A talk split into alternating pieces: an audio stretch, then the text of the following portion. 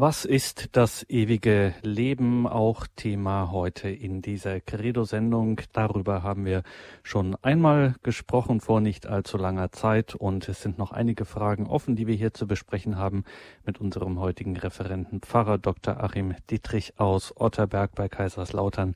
Mein Name ist Gregor Dornis. Schön, dass Sie jetzt hier mit dabei sind.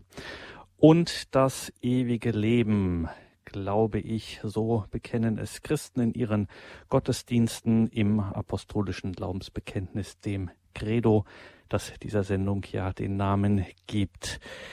Was glauben speziell katholische Christen? Wie sieht für sie das ewige Leben aus? Gibt Grund zur Hoffnung oder doch zur Panik? Wie geht's nach dem irdischen Tod weiter? Womit wartet Mutter Kirche da auf? Mit froh Botschaften oder Drohbotschaften. Was erwartet uns nach unserem Heimgang, wie wir das auch nennen? All das fragen wir heute einen erfahrenen Theologen und Seelsorger, Priester der Diözese Speyer und Pfarrer von Otterberg bei Kaiserslautern, Dr. Achim Dittrich. Dort haben wir ihn am Telefon. Grüße Gott und guten Abend, Pfarrer Dittrich. Grüß Gott. Herr Pfarrer, danke, dass Sie sich auch heute wieder die Zeit nehmen, diese Stunde hier uns ein wenig Rede und Antwort stehen.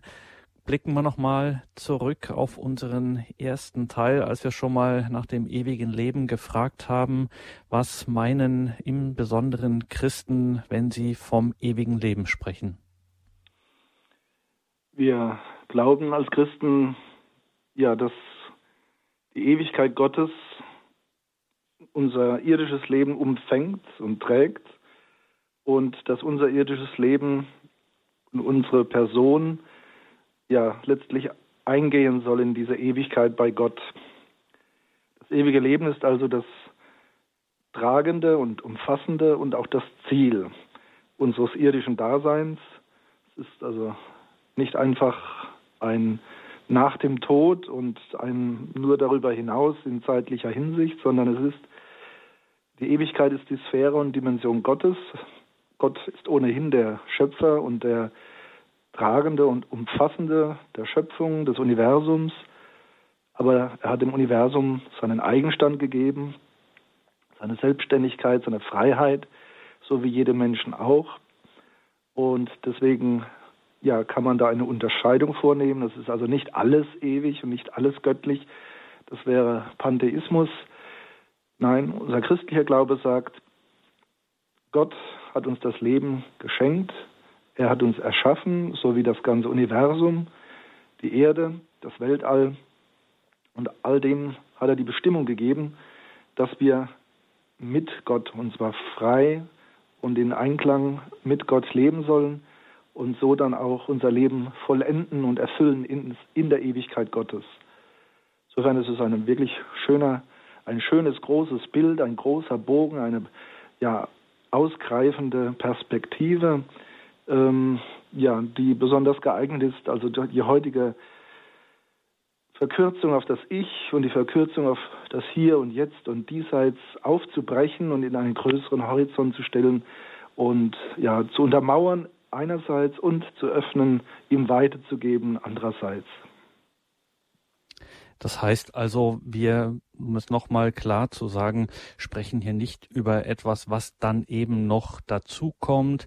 Da nach dem Tod kommt auch noch irgendwas, sondern wenn wir hier uns heute in dieser Sendung darüber befassen, dann sprechen wir tatsächlich über etwas, was uns unmittelbar, was uns, wie das auch mal genannt wurde, unbedingt angeht. Ja, also das ist nicht so, dass das nur für die für die Christen ist oder nur für die Katholiken. Ganz ähnlich, äh, wir werden ja nachher noch darauf zu sprechen kommen, die Hölle.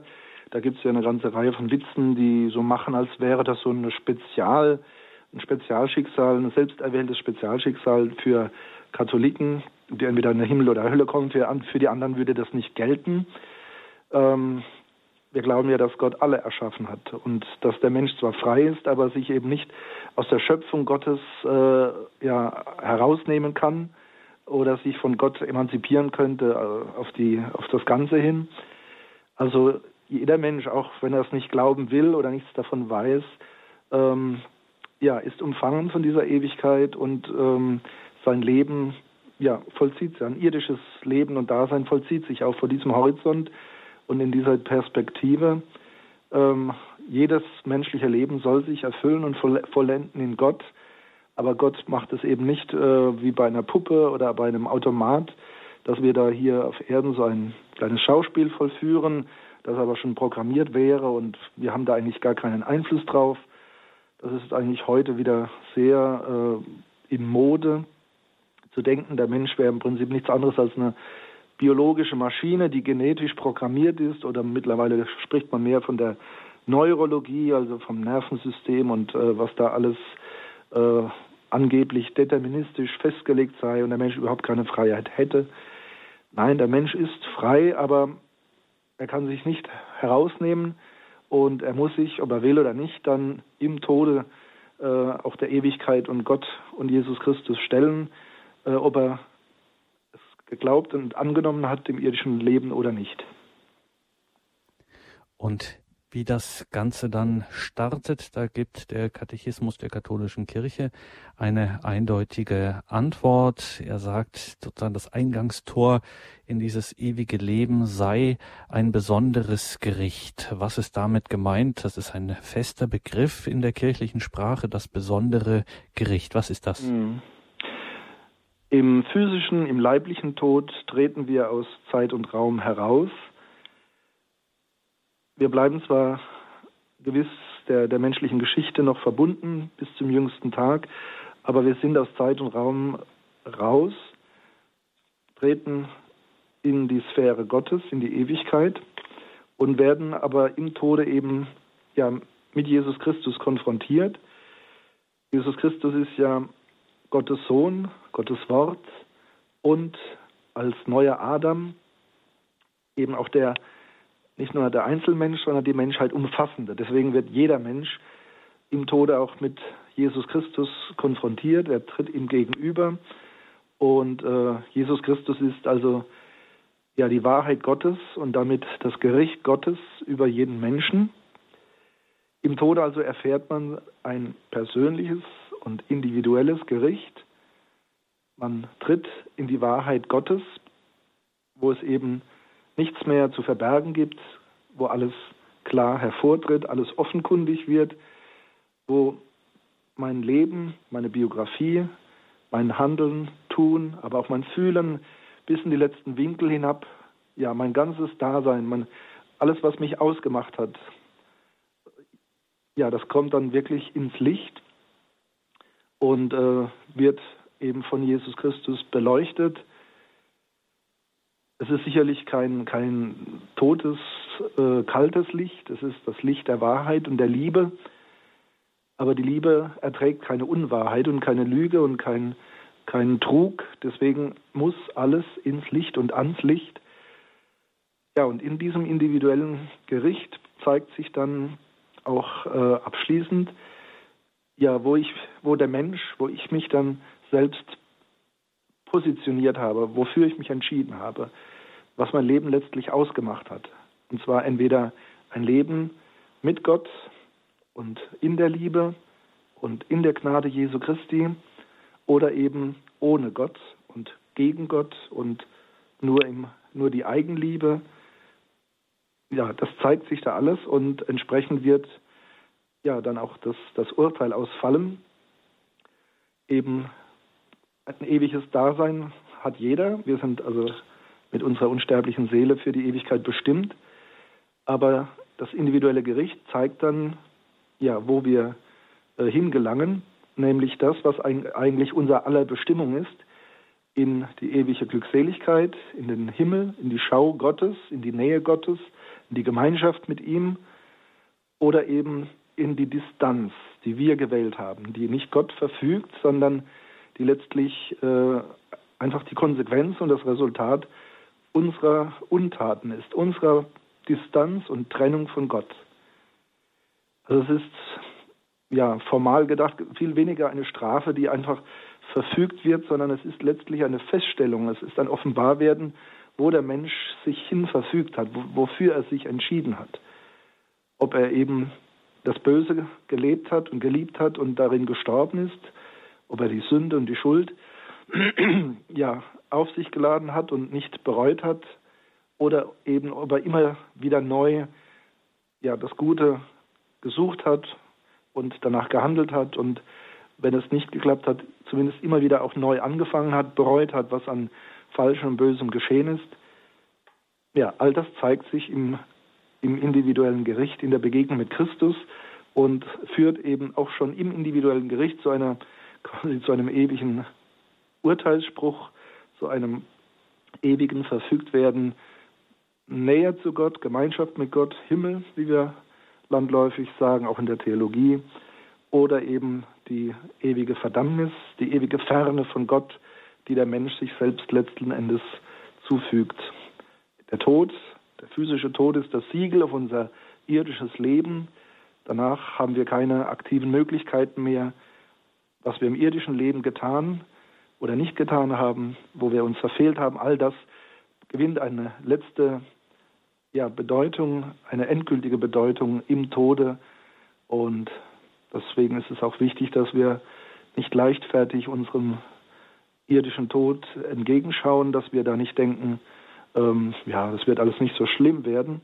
Wir sollten da also wirklich die Worte Jesu beherzigen, dass es ernst ist mit unserem Leben dass wir uns wirklich von Herzen gewissenhaft mühen müssen, den guten Weg zu gehen und immer wieder auf ihn zurückzukehren, immer wieder auf ihm voranzustreben.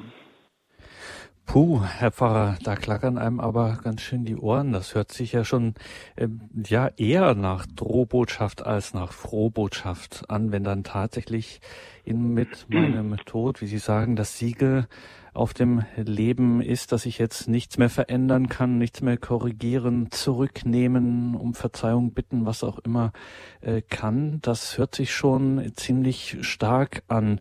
Ähm, ist das jetzt, wie ich vorhin ja auch sagte, ist das jetzt eine Drohbotschaft und ja, ist, wo ist da die, der Rest Frohbotschaft?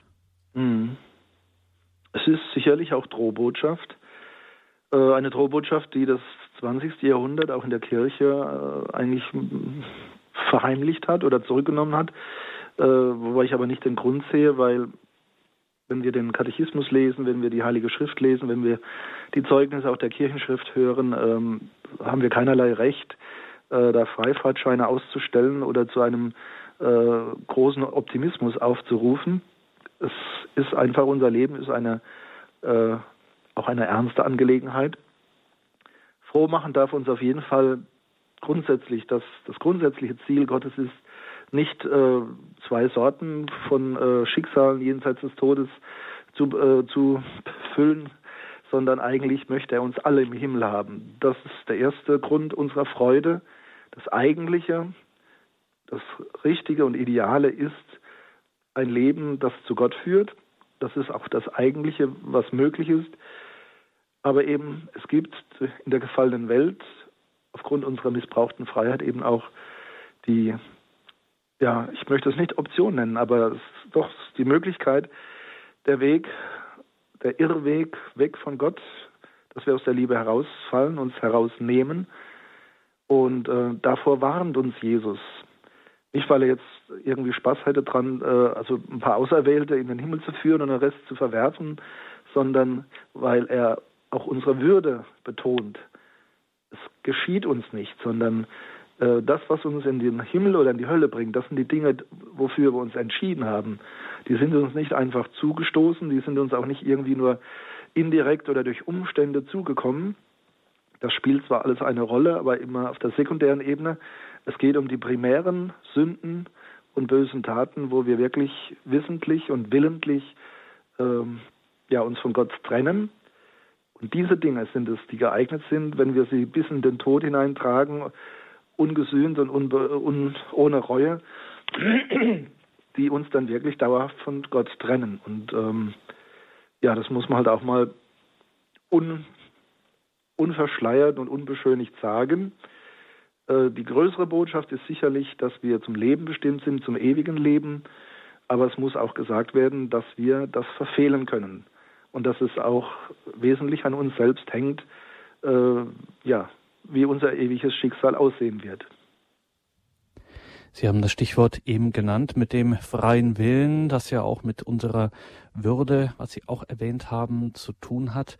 Könnte man es auch so paraphrasieren, dass salopp gesagt Gott uns nicht zu unserem Glück, auch nicht zu unserem ewigen Glück zwingt und dass wenn jetzt von dieser Existenz dieses Zustands, den wir Hölle nennen, der so meint, eben eine selbstgewählte Gottferne oder so etwas, ähm, dass man schon sagen kann, es kommt niemand in die Hölle, der nicht in die Hölle will. Das ist schwierig Mit formuliert. Freien also, Willen, ne? Ja. Wir brauchen natürlich den dauerhaft freien Willen, ja, der eben dann zu Gott strebt und sich von Gott auch helfen lässt. Also allein unser Wille ist nicht in der Lage, ähm, unser ewiges Schicksal zum Guten hinzuwenden. Äh, ich meine, gut, wir haben ja sowieso das Wesentliche empfangen. Unser Dasein, das ist ja alles Geschenk und Gnade. Und so ist es natürlich auch bei unserem Weg äh, zum Himmel und in die Ewigkeit. Ähm, aber unser Wille spielt eine wesentliche Rolle. Und äh, unser Wille muss mittun, muss einwilligen in, ja, in, die, äh, in den Plan des Vaters, in den Willen Gottes. Das, was wir letzten Endes jeden Tag im Vater unser beten, ähm, ja, unser Wille ist nicht in der Lage, dass, dass es einfach unser Wille jetzt äh, uns zu einem guten, heiligen Menschen macht.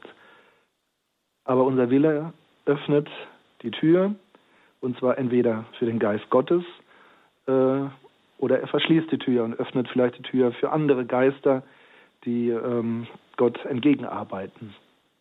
Der Wille spielt eine große Rolle, aber der Wille allein ist es nicht, der uns rettet. Das muss man schon sagen.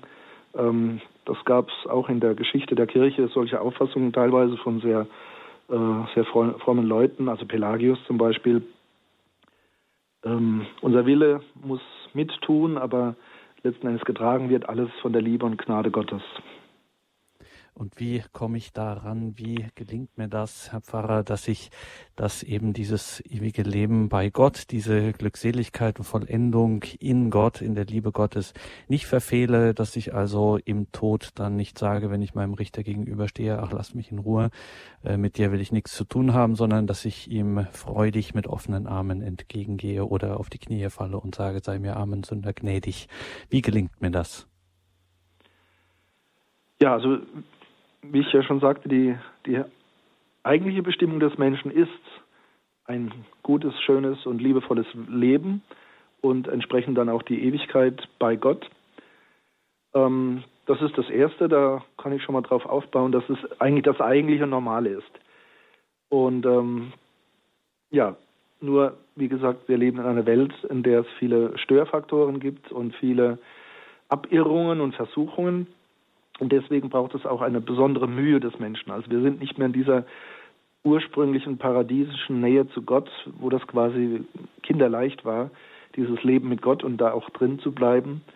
Wir sind da äh, irgendwie herausgefallen durch den menschlichen Widerspruch, durch den Ungehorsam. Und äh, letzten Endes müssen wir also auch wieder neu hineinwachsen. Jeder Mensch muss in seinem Leben ähm, ja, diese, diese Verbindung mit Gott wiederherstellen. Die Taufe, die Sakramente, das Leben in der Kirche, die Verbindung mit Jesus Christus eröffnet uns hier eigentlich alles, was wir brauchen. Äh, wir müssen das also nicht mit eigener Kraft alleine tun, als äh, irgendwie als ein Hero, der jetzt sich vom Bösen abwendet, sondern es ist uns Jesus Christus und die Kirche geschenkt mit all ihren Hilfsmitteln, dass wir eben unseren Alltag und unser irdisches Leben ähm, ja, meistern können. Wir können das nicht alles planen und festlegen, wie es genau laufen soll, sondern vieles begegnet uns eben, eben auch. Aber wenn wir diese Verbundenheit haben mit Jesus Christus, dann sind wir in der Lage, in allem den guten Weg zu gehen, beziehungsweise bei Fehlern und Irrtümern und Sünden den guten Weg wieder zu erlangen und auf ihn zurückzukehren. Und wenn das unser, unser, unser Lebenskonzept ist, dass wir also wirklich bewusst mit Christus gehen wollen und eben uns hineingeben in diese Gemeinschaft mit Gott und der Kirche, und dann brauchen wir eigentlich keine Angst zu haben. Also dann brauchen wir nicht, brauchen wir nicht äh, verbissen oder skrupulös zu denken, oh je, oh je, die Gefahr, dass ich in, in, in die Hölle komme, ist ja riesengroß und äh, man, könnte das denken, wenn man hört, dass Jesus sagt, der Weg in den Himmel ist schmal, der Weg zur Hölle aber ist breit. Ähm, da macht Jesus halt auf eine gewisse Problematik äh, aufmerksam, dass es auch viel Verführung gibt und dass der, der, der Weg des Bösen oftmals bequem erscheint. Aber äh, letzten Endes, die Jünger haben ja, haben ja dann auch gesagt, äh, wer kann dann noch in den Himmel kommen, wenn die Pforte so schmal ist. Und wo Jesus dann aber auch tröstet und sagt, also für den Menschen allein ist es nicht möglich, der Mensch allein kann sich nicht in den Himmel befördern, aber für Gott ist nichts unmöglich. Und wenn Gott den guten Willen sieht und immer wieder sieht, Tag für Tag und ein Leben lang, und dann dürfen wir auch wirklich zuversichtlich darauf vertrauen, dass wir im Tode dann äh, und im Gericht bei Christus ja den Weg geebnet bekommen, dann auch in die in die ewige Glückseligkeit.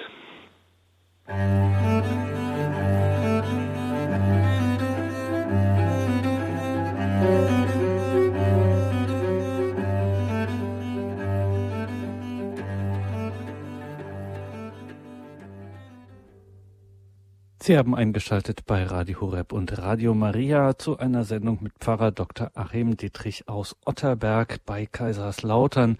Wir sprechen heute in einem zweiten Teil über das ewige Leben näher hin, über das, was man in der Kirche auch die letzten Dinge nennt. Also was erwartet uns nach dem irdischen Tod und wie hängt unser Leben und wie bestimmt unser Leben, unser Lebenswandel, unser Glaubensleben, unser Leben mit Gott eben die Ewigkeit nach dem Tode. Pfarrer Dietrich, es gibt in der katholischen Kirche äh, neben diesen beiden alternativen Zuständen, also Gott Abwesenheit, was man klassischerweise Hölle nennt, oder äh, die Vollendung in Gott, nämlich das, was wir Himmel nennen, da gibt es einen Zustand, der vielfach schwer zugänglich ist, wo man nicht so richtig weiß, was ist das jetzt. Das sogenannte Fegefeuer. Im Deutschen hatte sich dieser Begriff in der Zeit etabliert, lateinisch Purgatorium. Wenn Sie uns das mal erklären könnten, was die Kirche darunter versteht. Ja, also fegen, den Hof äh, fegen, sauber machen, das ist ja im Deutschen noch durchaus noch verständlich. Äh, Purgatorium heißt eben das Gleiche, also Reinigungsort, wobei es kein echter Ort ist, sondern es ist ähm, eine Phase.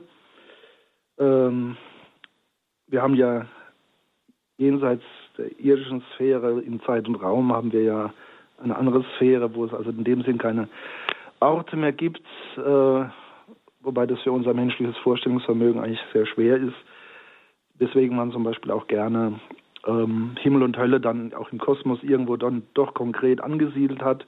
Äh, früher als jetzt die ganze, also die Wirklichkeit noch nicht mit mit äh, Teleskopen und Flugzeugen und was weiß ich äh, erforscht werden konnte, hat man eben den Himmel über dem Gewölbe, dem, den Wolken, dem Firmament äh, angesiedelt und die Hölle eben unter der Erde. Ähm, das sind ja die beiden Hauptorte in Anführungsstrichen, äh, was die Ewigkeit angeht, ähm, Nähe und Ferne zu Gott. Das Fegefeuer ist für viele heute schon unklar geworden. Also viele setzen das gleich mit Hölle, ähm, was es sicher nicht ist, denn der, die, das Purgatorium gehört zum Himmel. Es ist also eine, eine abschließende Läuterung, bevor man ähm, in die ewige Glückseligkeit eintreten kann. Also wie gesagt, beim individuellen Gericht äh, fällt die Entscheidung bzw. wird offenbar, ähm, wo, wo sich der Mensch positioniert hat. Und äh, wenn er eben in der Gnade gestorben ist, dann ähm, kann es sein, dass er eben noch nicht völlig rein ist, noch nicht völlig unbelastet und unbehindert von, äh, von Sünden oder Sündenfolgen. Also Dinge, die noch in, äh, in ihm ja eine gewisse Dunkelheit darstellen, gewisse Verkrustungen, die werden eben im Purgatorium, äh, Prinzip quasi wie eine Art, ein bisschen salopp gesagt, wie eine Art Waschanlage werden die also abgewaschen, man wird gereinigt, um dann rein und strahlend vor Gott hintreten zu können. Aber das sind eben keine, kein Schmutz, der in mir drin steckt, äh, sondern es sind sekundäre Dinge, Reste, äh, die man auch abwaschen kann. Allerdings, die kann ich nicht mehr selbst loswerden, weil meine aktive Zeit ist ja mit dem Tode zu Ende. Das geschieht an mir. Also das Purgatorium ist etwas, wo ich gereinigt werde, und zwar durch Gottes Gnade. Aber, und das ist dann meistens der, der Stein des Anstoßes, gerade für die, für die protestantischen Christen und für die Reformation, auch die Kirche und äh, die in der Welt noch lebenden Christen haben die Möglichkeit, Menschen, die in, in diesem Zustand, also in dieser Phase der, der Reinigung sind, ihnen beizustehen durch das Gebet, durch Almosen, durch Opfer im Rahmen der Gemeinschaft der Heiligen, der Gläubigen. Ja, und äh, so kann ein Mensch eben, der noch nicht völlig rein ist, der absolut unbehindert in der Gnade ist, äh, kann eben da so eine letzte Reinigung erfahren. Ähm, ich halte das eigentlich für eine sehr, sehr äh, schöne, für ein sehr schönes Bild. Ähm, ich weiß auch nicht, ob das wirklich jetzt so ist, dass, ähm, dass jemand wirklich völlig ohne jede Reinigung sterben kann. Äh, ich denke immer an die großen Heiligen, die also ja besonders feinsinniges ähm, ja, Gespür hatten für Verfehlungen, für Sünden, Dinge, die dem Normalsterblichen gar nicht als solche bewusst werden, äh, weil sie einfach zu abgestumpft sind, zu sehr an der Oberfläche.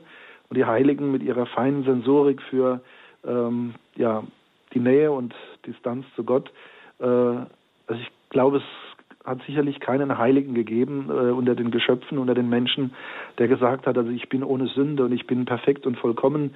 Äh, Im Gegenteil, also viele große Männer des Glaubens und auch Heilige, ähm, ich denke zum Beispiel auch an äh, unseren Papst Johannes Paul II., der ist sehr, sehr oft beichten gegangen. Also ich glaube, äh, jede Woche auf jeden Fall. Ähm, ja, wo, wo äh, man sich fragt, also äh, so ein vorbildlicher Mensch und äh, man kann sich das dann nur so erklären, dass er eben sehr feines, tiefgehendes äh, Gespür hatte für, für Missliebigkeiten und äh, Widerstände und Kleinigkeiten, die eben nicht ganz rein waren, nicht ganz in der Gnade waren. Ja, das zeichnet eben auch einen Heiligen aus. Und wie gesagt, deswegen denke ich, eine gewisse Reinigung und letzte Heilung und äh, Entkrustung erfährt, glaube ich, mehr oder weniger jeder. Das ist jetzt meine eigene äh, Spekulation um dieses, äh, diese Lehre des Purgatoriums herum. Ähm, nötig hat es auf jeden Fall der, der halt wirklich noch mit äh, Sündenresten und äh, Sündenfolgen belastet ist.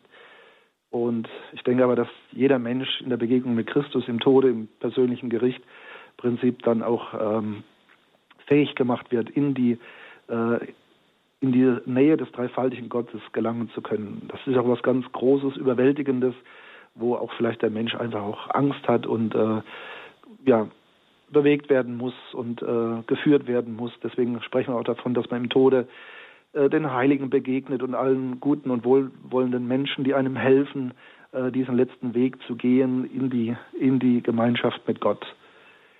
Deswegen, man sollte das Fegefeuer nicht so negativ äh, akzentuieren. Viele tun das heute äh, in der Theologie, weil sie halt die historischen Probleme sehen mit der Reformation. Äh, ich sehe da eigentlich eine, eine Hoffnungsbotschaft drin, dass man also, dass Gott nicht äh, kleinlich ist und nicht haarscharf sagt, so hier, äh, das sind die äh, Glückseligen, die haben also den Himmel verdient und haarscharf hier, das sind die Bösen, die kommen in die Verdammnis, sondern dass es auch eine, einen Graubereich gibt, wo also der nicht ganz vollkommene Mensch, der noch belastete Mensch äh, eben nicht gleich verworfen wird, sondern eine Reinigung erfährt. Aber eben diese Reinigung nur erfahren kann, weil er grundsätzlich für Gott und seine Liebe entschieden ist, das aber eben nicht in einem völlig zureichenden Maß äh, verwirklicht hat. Weil Sie das gerade mit den Heiligen erwähnt haben, das ist ja auch in der klassischen Spiritualität eine sehr wichtige ähm, Figur. Man betet ja zum Beispiel im Grüße seist du Maria, sie äh, bitte für uns in der Stunde unseres Todes oder dieses berühmte ähm, in Paradisum äh, sollen die Engel geleiten und wie gesagt auf die Fürsprache der Heiligen dann immer. Ähm, was was ist denn das für eine Vorstellung, die da dahinter steht, dass dann ich sozusagen über einen Weg nochmal oder diese Phase, dass da mir Heilige, dass mir da die Kirche, ähm, ja, Selbstgläubige, die hier leben, so beistehen. Wie muss ich das verstehen? Was steht da dahinter? Ja, das ist eben die zutiefst soziale, ja, der zutiefst soziale Charakter des Christentums, des christlichen Glaubens, dass man eben nicht alleine äh, glauben kann, wie schon Benedikt sagt, dass man dieser Welt schon allein der Glaube alleine nicht äh, funktioniert. Man kann nicht alleine glauben als Christ. Man kann auch nicht alleine selig werden und äh, in den Himmel kommen. Alles, was wir tun, geschieht immer im, im, in Gemeinschaft, in einem sozialen Verbund. Und zwar jetzt nicht, weil es staatlich verordnet wäre oder eine reine Interessengemeinschaft darstellt, sondern wirklich, ähm, weil wir uns wirklich als, als lebendige Teile und Glieder eines, äh, eines Gottesvolkes, einer Menschheitsfamilie betrachten und wo alles mit allem zusammenhängt, wo wir uns also auch im Heil und im Unheil äh, einander beeinflussen und einander äh, ja, fördern können oder eben belasten können und stören können. Und alles Christliche ist immer im Hinblick auf Gemeinschaft. Gott selbst ist schon Gemeinschaft, hat der eine dreifaltige Gott, also Gott, der eine Gott, der in sich Gemeinschaft ist. Dieser Gott, der die Menschen uns in seine göttliche Gemeinschaft wieder heimholen möchte, einbeziehen möchte. Jesus Christus, der in die Welt kommt, der herabkommt, Mensch wird, eintritt in die Gemeinschaft der gefallenen Menschen, obwohl er der Heilige ist, der, der Sohn des Vaters. Trotzdem lässt er sich im Jordan taufen, mit einer Taufe der Buße, die für die Sünder gedacht ist. Er kommt als Stellvertreter, der das tut, was die Menschen nicht vermögen, der die, die Versöhnung mit Gott, die Heilung, die Rettung bringt, bis hin, dass er sich dafür aufopfert und am Kreuz hinrichten lässt. All das geschieht im Gemeinschaftlichen, im Sozialen. Der Mensch hat zwar seine individuelle Persönlichkeit und seine individuelle Würde, aber das darf man nie völlig isolieren, nie völlig trennen und schon gar nicht im Religiösen. Und deswegen dürfen wir auch unser Sterben, ja, so sehr, so sehr es zunächst mal sehr individuell aussieht, äh, dürfen, brauchen wir nicht äh, als Alleingang zu betrachten. Rein physisch gesehen stirbt jeder allein. Selbst wenn man äh, bei einem Unfall miteinander im gleichen Fahrzeug umkommt, denke ich doch, dass jeder zunächst einmal alleine vor den Herrn tritt, vor Christus. Aber das Ganze ist doch umfangen von der Kirche, von der irdischen, die eben auch betet und äh, eine Beerdigung durchführt und eine Messe liest und äh, Fürbitten hält und Gebete spricht. Und eben auch die himmlische Kirche, die da auch eben gegenwärtig ist und diese, diesen Gang durch den Tod und dieses Hintreten vor Christus, den Richter, und eben dann auch den Gang in die Ewigkeit äh, umfasst und begleitet. Also das ist also auch ein zutiefst soziales Geschehen. Der Einzelmensch, das Individuum geht darin nicht unter, aber ist getragen und umfangen. Außer man ist eben, äh, hat sich gegen Gott entschieden und das bedeutet auch gegen das Leben, gegen die Liebe, gegen die Menschheit, gegen die Mitmenschen. Wenn man sich also selbst so abgekapselt und isoliert hat, dann kann all dieses Gnadengeschehen, der Gemeinschaft der Gläubigen, der Kirche, der himmlischen wie der irdischen, kann den Menschen nicht erreichen. Weil diese letzte Entschiedenheit, das ist etwas sehr Persönliches und das ist Grundlage von allem anderen. Also das achtet Gott auch, die persönliche Entscheidung. Pro oder contra Gott, das ist die Basis von allem anderen. Und wenn wir jetzt nochmal zurückkommen auf die Lehre vom Purgatorium, vom Reinigungsort, vom Fegefeuer, wie wir das im Deutschen nennen, dann hört sich das jetzt so an. Sie werden jetzt wieder streng sagen, Herr Dorn ist nicht so salopp formulieren, da kommen wir in so Sachen wie Werkgerechtigkeit oder so. Aber kann man schon so sagen, wer im Fegefeuer in diesem Reinigungsort, in dieser Phase äh, sich befindet, der hat es geschafft.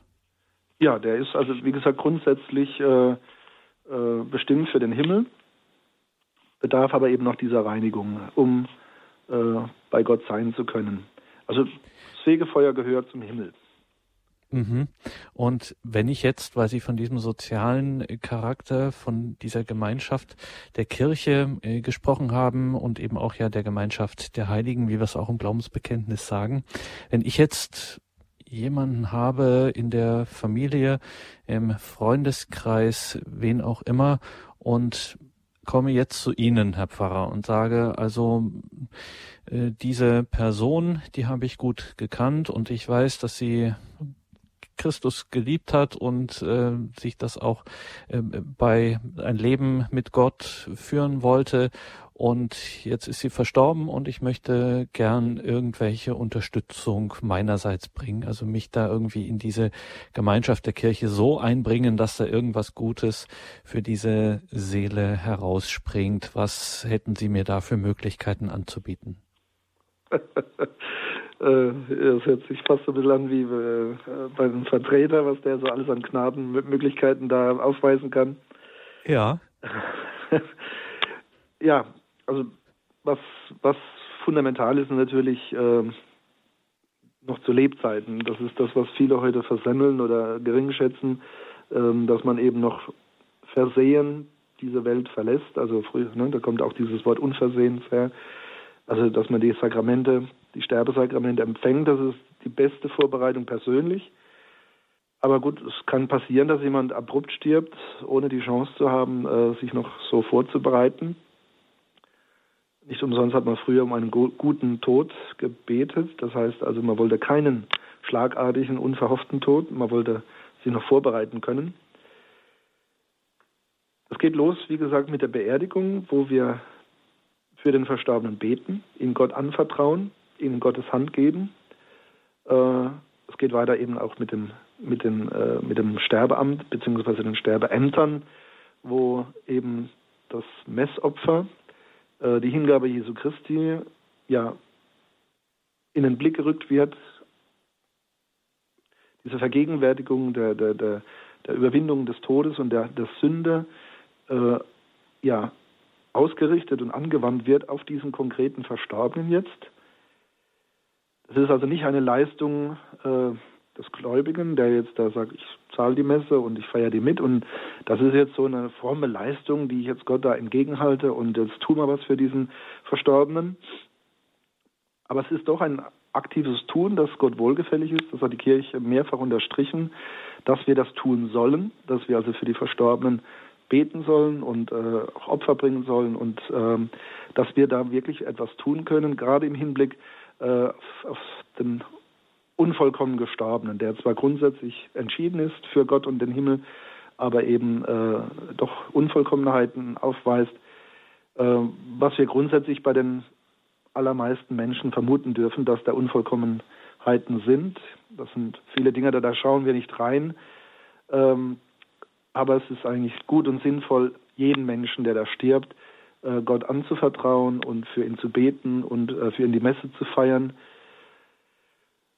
Über diese Phase hinaus kann man dann, wie gesagt, immer wieder für den Verstorbenen beten. Und eine besondere Frömmigkeitspraxis hat dann eben auch noch die äh, besondere Sühneleistungen in, in äh, ja, empfohlen oder äh, angeboten, bis hin eben auch zum Ablass für die Verstorbenen äh, auch etwas im ökumenischen Gespräch sehr umstrittenes, äh, was natürlich auch von außen betrachtet schnell missverstanden werden kann. Wenn man sich aber in die ganze Sache mal ein bisschen hineinversetzt und hineindenkt und ähm, auch ein bisschen schaut, dass der Mensch eben menschlich ist und was tun möchte für den Verstorbenen. Und zwar mehr als nur die Blumen auf dem Grab zu pflegen, ähm, dann wird das Ganze etwas verständlicher. Wobei ich persönlich immer finde, das Wesentliche sollte im irdischen Leben geschehen. Ähm, man sollte also nicht nur erst für den Verstorbenen äh, beten und Gutes tun wollen, wenn er gestorben ist, sondern äh, vorher sollte das sicher nicht fehlen. Und äh, ja, also es kann manchmal, es kann, es kann auch leicht ein bisschen abdriftig werden, bis hin zum Pathologischen, äh, was auch teilweise mit schlechtem Gewissen zusammenhängt, wenn dann also nach dem Tod von jemand furchtbar viele Dinge in Bewegung gesetzt werden, äh, frommer Natur. Und ähm, da kann man dann schon manchmal die Frage stellen, war das vorher dann, war da vorher irgendwas nicht in Ordnung, waren da schwere Versäumnisse? Also ich möchte das nicht in Abrede stellen. Die Kirche bietet äh, diese Formen an, bis hin zum Ablass, den man für Verstorbene erwirbt. Das ist äh, gut und richtig.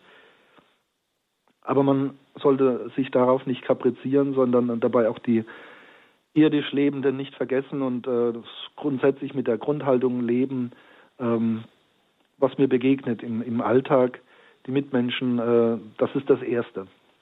Für die Verstorbenen zu beten und sie nicht zu vergessen, äh, das gehört dazu, so wie wir auch unsere Friedhöfe pflegen sollen, so wie wir die Friedhöfe nicht äh, ja, verbannen sollen irgendwo in einen fernen Wald, sondern in unseren Wohnbereichen halten sollen.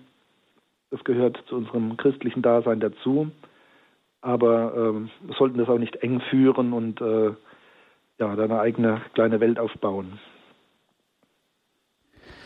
Also, um jetzt auch das große Thema unserer Sendung in den Blick zu nehmen, es ist eigentlich wie immer im christlichen Glauben, das hört sich an dieser Stelle vielleicht an der einen oder anderen Stelle ähm, heute jetzt ein wenig äh, streng an, aber wir sollen es eben zum einen, sagt die Kirche, nehmt es bitte, bitte, bitte nicht auf die leichte Schulter und gleichzeitig ähm, lebt in der Liebe Gottes, in der Barmherzigkeit, in der Wahrheit äh, Christi und ähm, man soll sich nicht überspannen und dann ähm, irgendwie so in so einen Druck hineinfallen.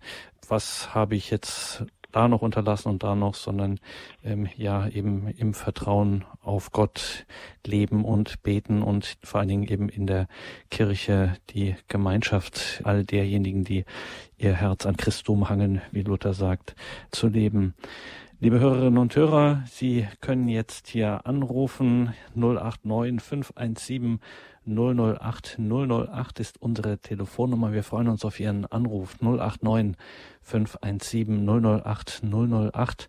Wir sprechen in dieser Sendung mit Pfarrer Dr. Achim Dietrich aus Otterberg, sprechen über die sogenannten letzten Dinge, also die Wirklichkeiten des ewigen Lebens, von dem wir ja ausgehen als Christen 089 517 008 008 ist unsere Telefonnummer außerhalb von Deutschland. Wählen Sie dann bitte mit der deutschen Vorwahl die 0049 89 517 008 008.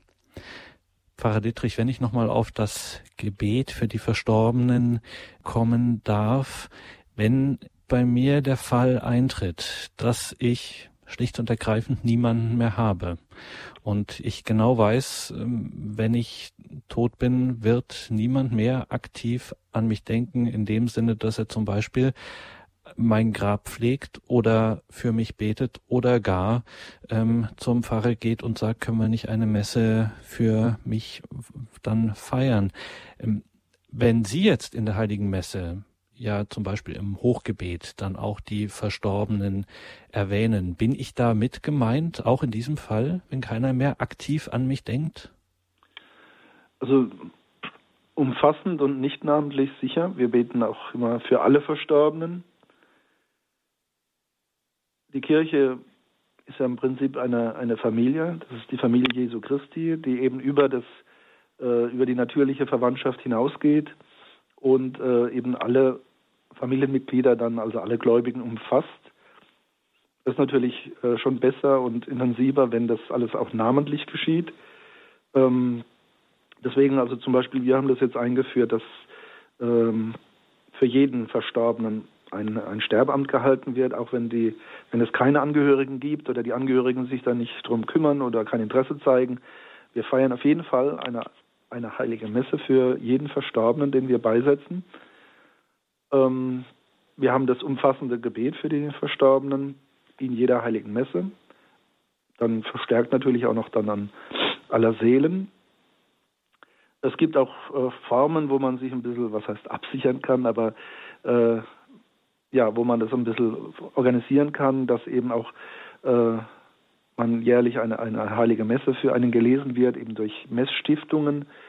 Früher im Mittelalter war es sehr beliebt, also die, die Bruderschaften und die Vereinigungen äh, wo man einfach äh, dann füreinander gebetet hat. Also wenn jemand, einer, einer der Mitglieder gestorben ist, hat man eben dieses Totengedenken, die Gebete, die Messfeiern, all das war sichergestellt durch diese Bruderschaft, durch diese äh, Sterbegemeinschaft. Ähm, ja, da hat man ein bisschen noch ein bisschen heruntergebrochen, was die Kirche sowieso ist. Aber man wollte halt sicher gehen, dass das auch namentlich geschieht und dann hat man sich so organisiert. Äh, teilweise war das auch bei den Klöstern angesiedelt, wo also die Mönche dann versprochen haben, also wenn du stirbst, wir werden äh, auf eine absehbare Zeit, solange wir da sind und solange das Kloster existiert, werden wir also Jahr für Jahr für dich die Messe feiern und für dich beten. Das war also im Mittelalter den Menschen sehr wichtig, auch gerade den, den äh, Fürsten. Viele Klöster wurden nur wegen so etwas gegründet, dass also der Fürst sicherstellen wollte, dass für ihn gebetet wird, wenn er stirbt und dass er eine Grablege hat. Auch die Kaiser und Könige äh, haben deswegen teilweise die großen Kathedralen gebaut mit großer Krypta, all diese Dinge. Aber ich würde sagen, das Entscheidende ist wirklich unsere Zugehörigkeit zur Kirche und äh, da sind wir eigentlich äh, auch mitgetragen von diesem Gebet für die Verstorbenen. Äh, am Anfang namentlich im Bereich der Beerdigung und der Sterbeämter, aber dann darüber hinaus, äh, auch ohne Namen, sind wir da mit dabei in diesem Gedenken der Kirche für die Verstorbenen. Frau Fechler aus Ankum hat uns angerufen. Guten Abend, Frau Fechler. Grüß Gott. Grüß Gott, Herr Dornes und grüß Gott, Herr Dr. Dietrich. Grüß Gott. Ja, Sie erwähnten, ähm, dass man nicht allein, also der, dass man nicht allein glauben kann. Ähm, aber ich denke, Sie meinen das zwar vielleicht, äh, dass er dann in der Gemeinschaft ist, aber ich denke, der Einzelne muss sich ja doch erst einmal entscheiden, zu glauben. Und das ist ja nicht so ganz einfach. Also er muss ja wirklich dann auch sagen, so ich sage das jetzt immer zu mir, muss sich entscheiden, auch immer wieder neu, weil ja doch unsere Welt, also wenn man umgeben ist von vielen, die jetzt gar nichts mehr glauben oder und auch dann dabei aber auch ganz zufrieden sind, vielleicht ist die Sehnsucht ja doch in ihrem Herzen.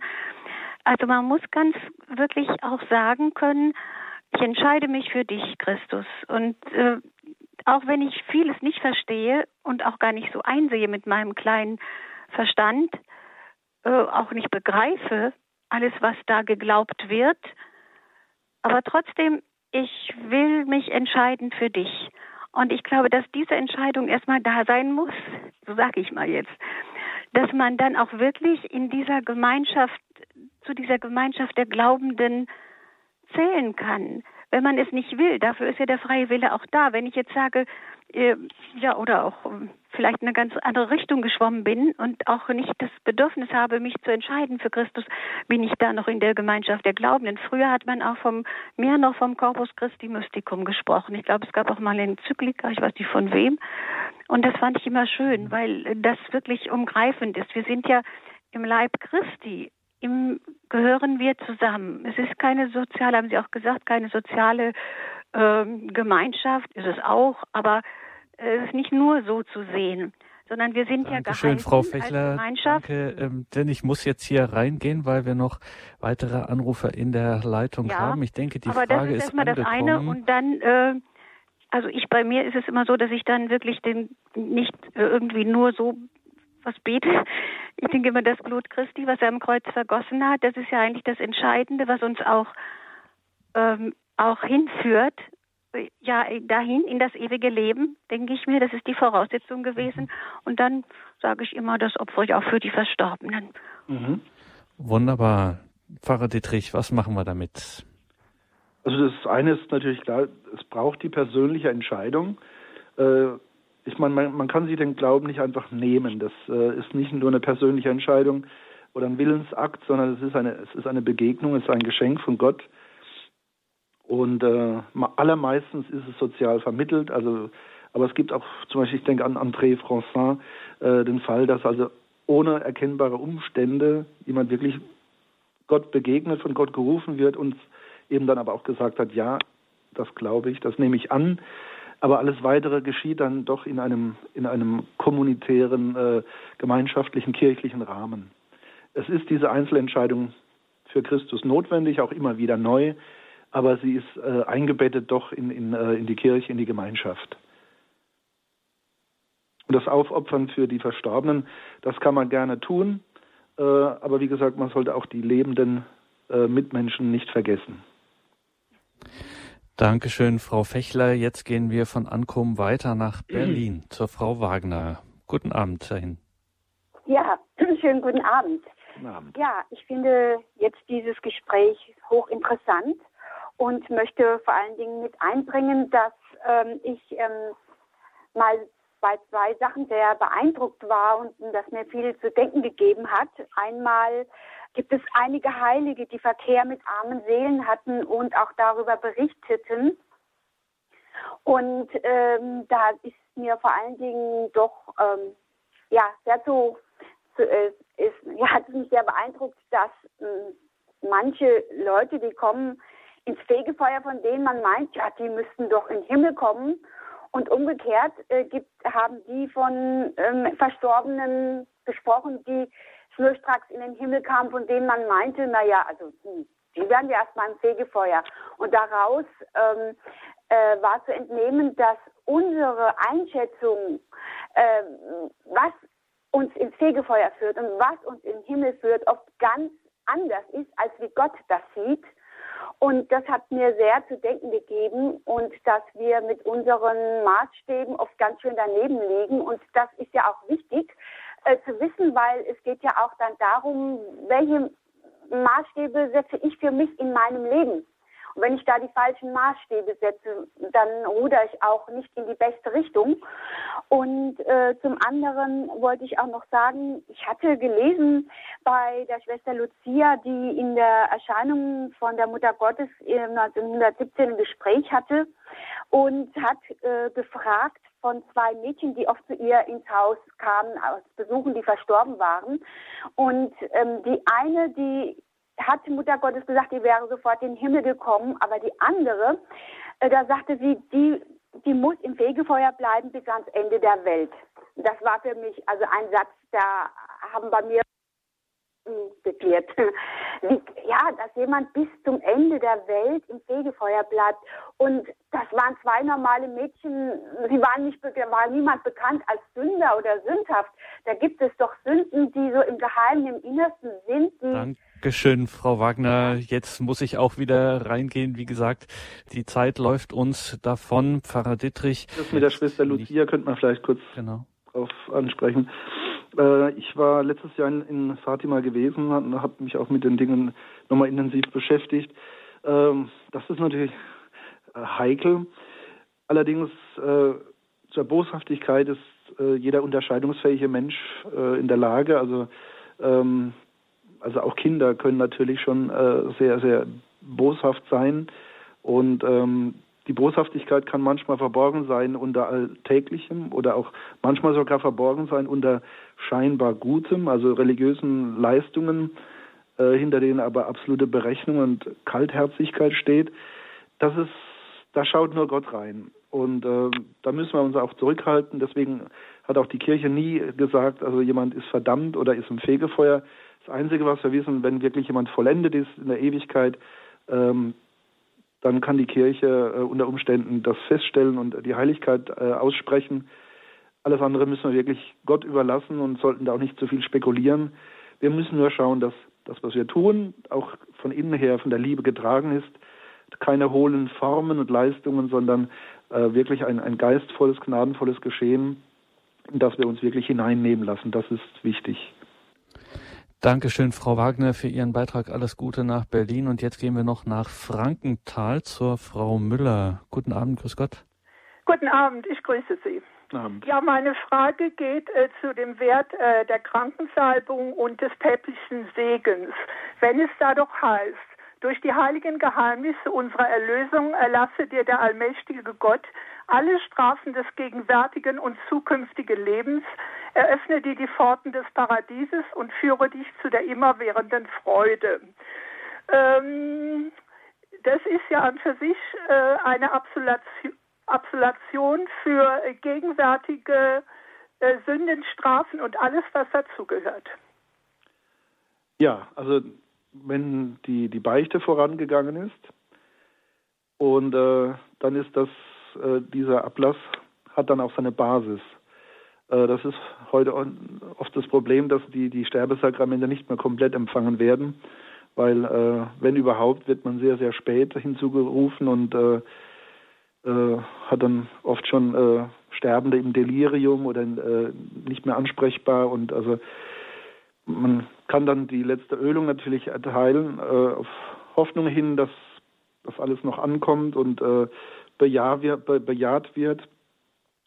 Ähm, ja, dieser, dieser päpstliche Ablass, den man da sprechen kann, wie gesagt, der ist auf, auf Hoffnung hingesprochen, wenn derjenige da jetzt nicht mehr antworten kann.